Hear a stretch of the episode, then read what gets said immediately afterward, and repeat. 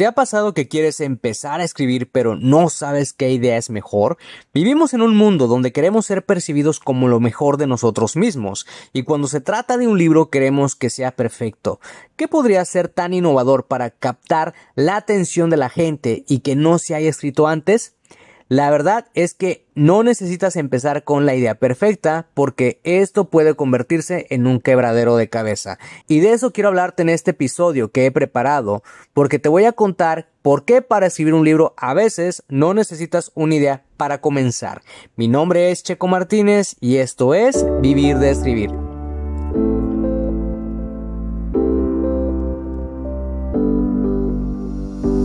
Escribí mi primer libro a los 27 años y estaba listo para publicarlo. La pregunta era, ¿cómo lo iba a lograr si no me consideraba un escritor y las editoriales estaban fuera de mi alcance? He creado este podcast para darte las respuestas que necesitas y las estrategias para lograrlo y asimismo compartirte mis fracasos, aprendizajes y éxitos como autor publicado y emprendedor. Si tienes un mensaje que compartir con el mundo y quieres convertir tus conocimientos, ideas e historias en un libro que la gente lea, sígueme mientras construyo una vida de la escritura. Mi nombre es Checo Martínez y bienvenidos a Vivir de Escribir.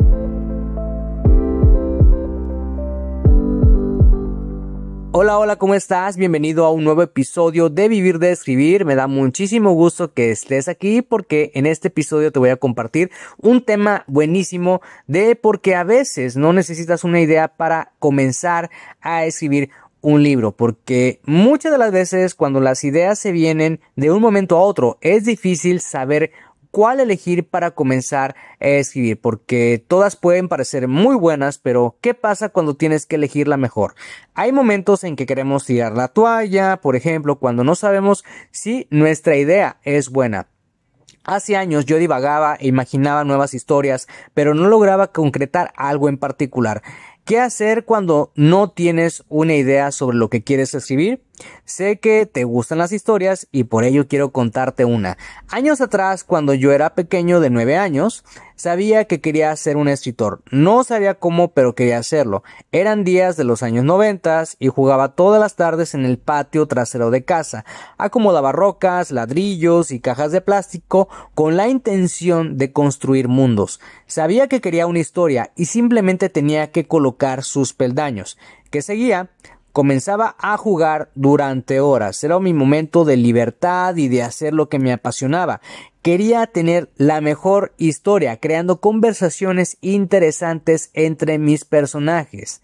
Fíjate, la primera vez que escuché la palabra escritor fue cuando estudiaba en la primaria. Cuestioné a mis compañeros sobre ello, pero no tuve respuesta alguna, hasta que un día alguien cercano a mí me dio la respuesta que necesitaba.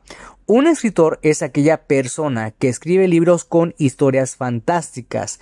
Meses después empecé a crear historias en las últimas hojas de mis cuadernos. Cuando una de mis profesoras de quinto año me pilló haciéndolo, fui el niño más avergonzado del planeta. Decía que no era posible que yo perdiera el tiempo haciendo eso y que debería poner más atención en clases. Yo no podía explicarle lo tanto que me gustaba crear historias, porque no era algo fácil de entender. Mi frustración fue enorme que le pedí a mi mamá que me comprara dos cuadernos extras en cada ciclo escolar. De esa manera podía usarlos para crear mi propio arte. Me encantaba crear historias a través de dibujos, era una pasión desenfrenada, ya que las ideas iban y venían a toda hora. Pero ¿Qué pasa cuando hay que convertir estas historias en un libro? Ahí es donde está el reto, porque cuando uno tiene muchas ideas y cree que son buenas, elegir la mejor se convierte en una tarea difícil. Y muchas de las veces no necesitas tener una buena idea para comenzar. En el 2013 escribí mi primer artículo que hoy en día se encuentra publicado y actualizado como 11 consejos de escritura para escribir una novela, del cual también hay un episodio en este podcast. Cuando lo escribí no sabía lo que hacía, solamente quería hacerlo. Supe ahí que no necesitaba una idea para comenzar, simplemente me hice la pregunta, ¿en qué soy bueno? Pude haber sido bueno como ingeniero de proyectos o consultor de procesos, pero ¿realmente quería hablar sobre ello? qué era aquello sobre lo que la gente más me pedía consejos, sobre qué me gustaba pasar horas hablando. Y la respuesta fue crear historias. Para comenzar a escribir una novela, puede que sí necesites una idea. Basta con pensar en las historias que más te gustan y en los programas de televisión que más llaman tu atención. Personalmente, yo, yo quería escribir sobre un niño con poderes sobrenaturales, porque si vas a escribir un libro sobre un tema en particular, no te quiebres la cabeza si no tienes una idea clara. Solo identifica aquello en lo que eres bueno y que le puede aportar algo de valor al mundo en qué soy bueno, qué es lo que me gusta, necesitas comenzar preguntándote sobre lo que quieres escribir. Finalmente, la gente se va a beneficiar con tu libro, ya sea por cambiar su realidad o disfrutar de una buena historia. Pregúntate, ¿hay algo allá afuera que la gente esté buscando y que yo necesito compartir con ellos? Solo requieres un empujón y reconocer que a veces no necesitas una buena idea para empezar a escribir. Solo tienes que empezar y la mejor forma de hacerlo es hacerte preguntas.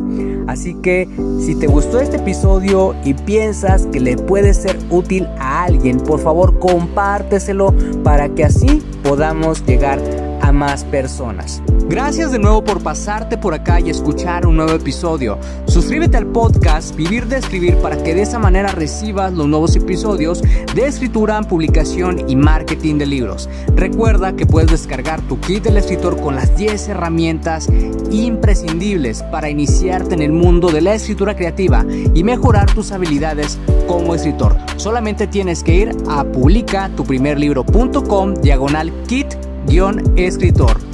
Soy Checo Martínez, esto fue Vivir de Escribir y te veo en el próximo episodio.